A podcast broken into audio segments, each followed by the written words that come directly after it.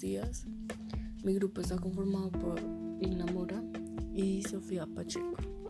Nuestra investigación es sobre el maquillaje y las consecuencias que genera utilizar maquillaje de baja calidad. El objetivo básicamente de nuestro tema es identificar las consecuencias que trae eh, utilizar maquillaje de baja calidad y de bajo precio. Y lo que queremos en esta investigación es que conozcan los compuestos del maquillaje que no causen daño en la piel. Escogimos este tema porque nosotras nos maquillamos diariamente y nos parece importante, ya que varias chicas desde temprana edad se están empezando a maquillar y están utilizando ciertos cosméticos que generan daños en la piel. En general las mujeres se maquillan la cara constantemente eh, comparado a los hombres. Algunos lo hacen porque está de moda, porque sale cierto color para la sombra, en un labial nuevo, un labial que está de moda, pero otras lo hacen para tapar ciertas imperfecciones que hay en la piel y acuden a los cosméticos más baratos no saben el daño que están Además que este ayuda a aumentar la belleza del rostro como las pestañas con pestañinas se ven más largas, resaltan los ojos, hace ver un ojo más grande. Y así con todos los cosméticos que hace resaltar el rostro. Muchos lo hacemos también para disminuir la edad, para que nos veamos más jóvenes además de que hace ver la cara más femenina, distinta a la de un hombre. Y personalmente me siento mejor cuando me maquillo. Y eso nos pasa a muchas de nosotras.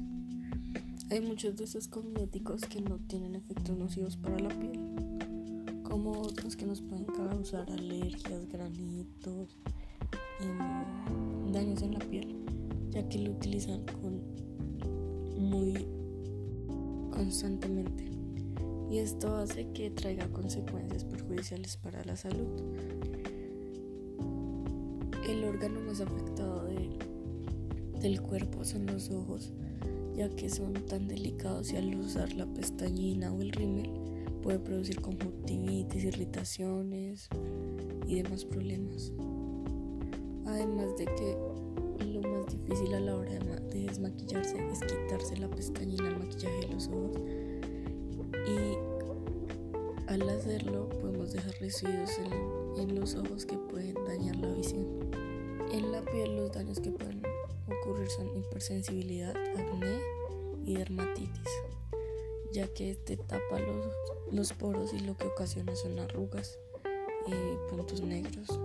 Pero además de eso existe otro daño que es más significativo como la llegada temprana de la menopausia, ya que utilizamos productos cosméticos con grandes cantidades de químicos y estos químicos hacen que uno tienda a experimentar la menopausia dos años antes de la edad promedio.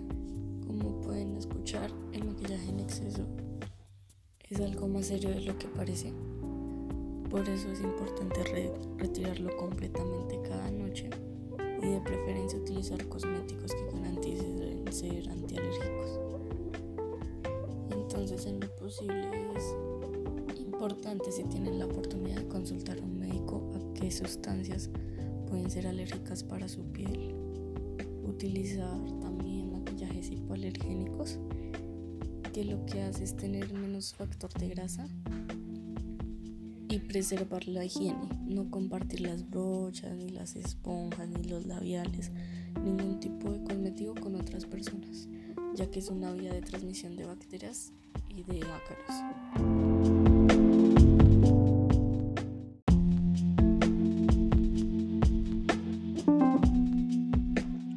Nuestra investigación va a tener como soporte investigativo diferentes estudios realizados por dermatólogos especializados en este tema, como la dermatóloga Juliana Nieto, quien hace una investigación sobre los órganos más afectados por el exceso de maquillaje, En esta investigación, ella llega a la conclusión que el órgano más afectado y delicado son los ojos, ya que por el exceso de maquillaje en esta área se puede producir una conjuntivitis, irritaciones, entre otros problemas. Ella llega a esta conclusión porque en el área de los ojos es más difícil de remover este maquillaje ya que es una zona sensible y si no se usa con un adecuado desmaquillador o aceite podría provocar infecciones o con los residuos que quedan de este maquillaje podrían entrar al ojo y obstruir nuestra vista. Otra investigación como base que tenemos es la de la dermatóloga Ana Rosa Alvarado, quien hizo un estudio sobre el maquillaje en las adolescentes, en la cual habla de chicas que se maquillan antes de los 13 años o de los 13 a los 15 años. Ella dice que esto es malo ya que estamos en una edad de desarrollo en la cual no deberíamos obstruir los poros de la piel y pues a temprana edad eso es lo que se logra con el maquillaje. Su conclusión es que el uso de maquillaje durante la adolescencia propicia la obstrucción de poros y por consiguiente el desarrollo de acné en nuestra piel. Ella recomienda que antes de comenzar a usar maquillaje se debe visitar a un dermatólogo para que éste descarte posible posibles sustancias cosméticas a las que podamos ser alérgicas para no usarlas, verificar siempre sus componentes químicos y que cuenten con registro en BIMA. La importancia de visitar un dermatólogo es sumamente importante ya que él nos ayudará a descubrir qué tipo de piel tenemos, si tenemos una piel mixta, seca o grasa, ya que para cada tipo de piel existe un maquillaje adecuado para que no suframos de infecciones o se acople a nuestra piel y no tengamos daños adelante.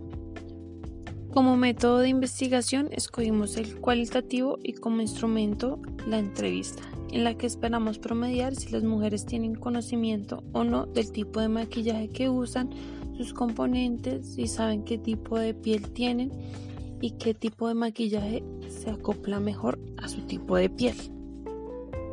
También queremos que las mujeres reconozcan los daños que el maquillaje trae al empezar a usar a una temprana edad o con los componentes inadecuados.